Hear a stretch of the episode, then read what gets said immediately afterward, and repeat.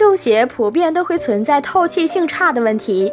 运动鞋里面的鞋垫一般都是塑料和海绵制成的，这对运动能够起一定的缓冲作用。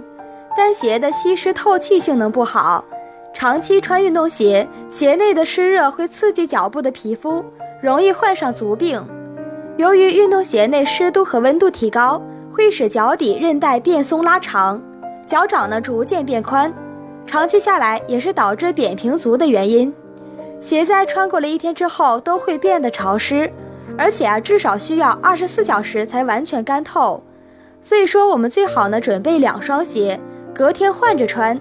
每天都穿同一双鞋，会令自己的脚长期处在一种潮湿的状态下，病菌呢也就更容易滋生。